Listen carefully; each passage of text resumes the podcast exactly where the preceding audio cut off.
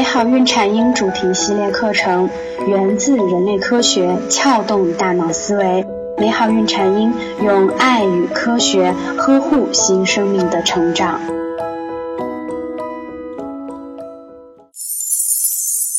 大家好，我是缇娜。缇娜呢，今天和各位妈妈们分享一个育儿方面的文章。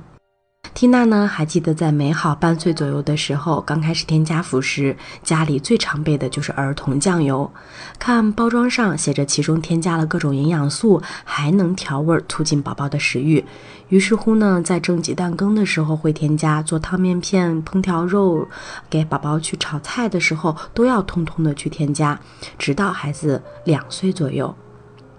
现在想来呢，缇娜真是有点后怕，也觉得对不起孩子。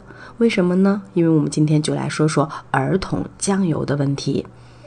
但凡妈妈去看一看市面上的儿童酱油，大多数儿童酱油都会这样子说：含钠低，不含防腐剂，富含蛋白质、氨基酸，营养价值高。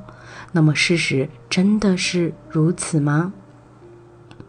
零到一岁的宝宝呢，每日从配方奶中摄入的钠其实已经接近了它的临界值，再加上食物中本身就含有微量的钠，故而一岁以内的婴儿在辅食中是无需额外添加钠的。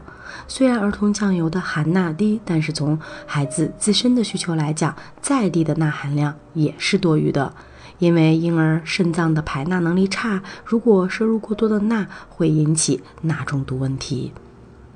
那么，儿童酱油真的不含防腐剂吗？高钠呢会有一定的防腐效果，低钠呢常常意味着可能需要更多的防腐剂来提高防腐效果。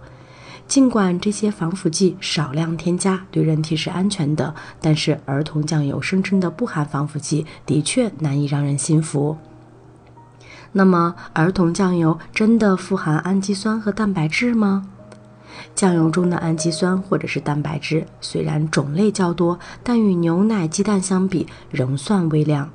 此外呢，不管是儿童还是成人，本身就不能够多吃酱油，因此酱油中的营养物质对人体来说是可以忽略不计的。我们最后呢，可以给妈妈总结出四个结论。第一个结论呢，是对于一岁以内的婴儿来说，即使是低钠的儿童酱油也是多余的添加，不仅无益，反而有害。第二呢，是儿童酱油声称不含防腐剂，从工艺角度上来讲，这点很难让人信服。第三呢，是儿童酱油声称富含氨基酸、蛋白质，那么与母乳和配方奶相比，其中的氨基酸、蛋白质含量真的是不值一提。那么第四呢，是如果我们试图通过儿童酱油去调味儿的话，那么可能会影响孩子的口味，易养成重口味饮食的不健康习惯。您可以搜索我们的微信公众号“美好孕产婴”，找到我们。我们为您提供了更多的科学、实用、有趣的孕产婴知识，还会定期举办一些活动，期待您的加入。